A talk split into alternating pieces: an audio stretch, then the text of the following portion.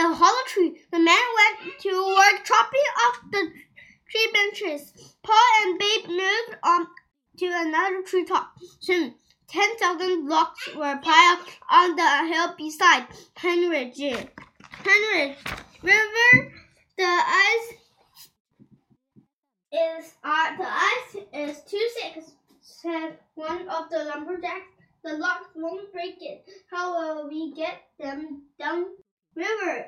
Grinned and called for Babe. He pulled the snow as Paul unhitched the chains. Then, with a huge leap, the blue ox slid down the hill. Babe hit the ice so hard that it broke to tiny pieces and fell as hail all the way to Texas.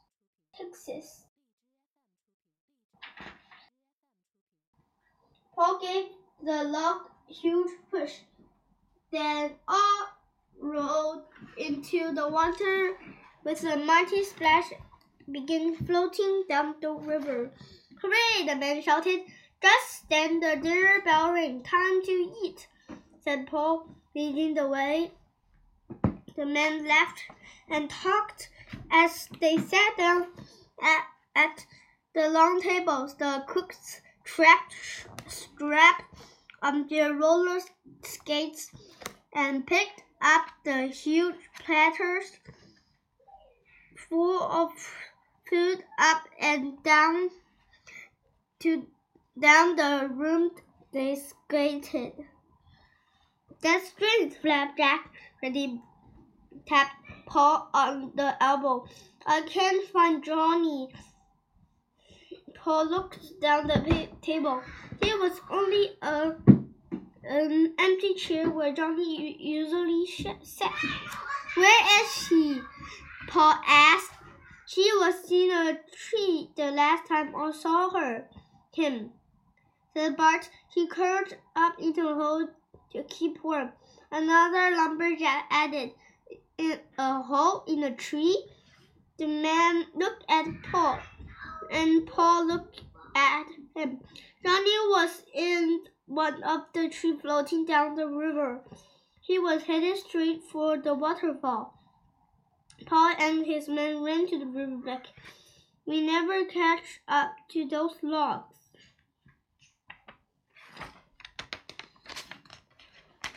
Come here, babe, Bunyan. Paul Bunyan called, called to his big blue ox. When Babe came near, he whispered in her ear. Babe ran over the river and began to drink. He drank and drank and drank. At the last, the river was empty. When the muddy river was left, Far down began to run. The mud poured at his boots. With every step he look, took. When he reached the lock, the man lost sight of him. At last, Paul returned. But where was Johnny? The men sank down on the river bank and pulled their heads in their hands. Paul reached into his pocket. He brought out Johnny still curled up and still asleep. A happy roar burst from the man. Johnny blinked and sat down. What's happened? He looked around. Where is the river? Wait and see. Paul twisted the pipe of the cookhouse stove. Then he blew and blew until the stove glowed red hot.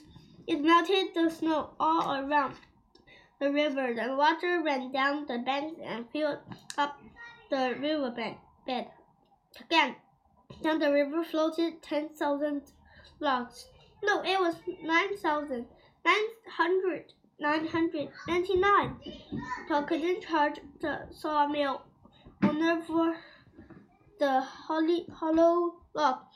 After all, it could never be said that Bunyan was not on, on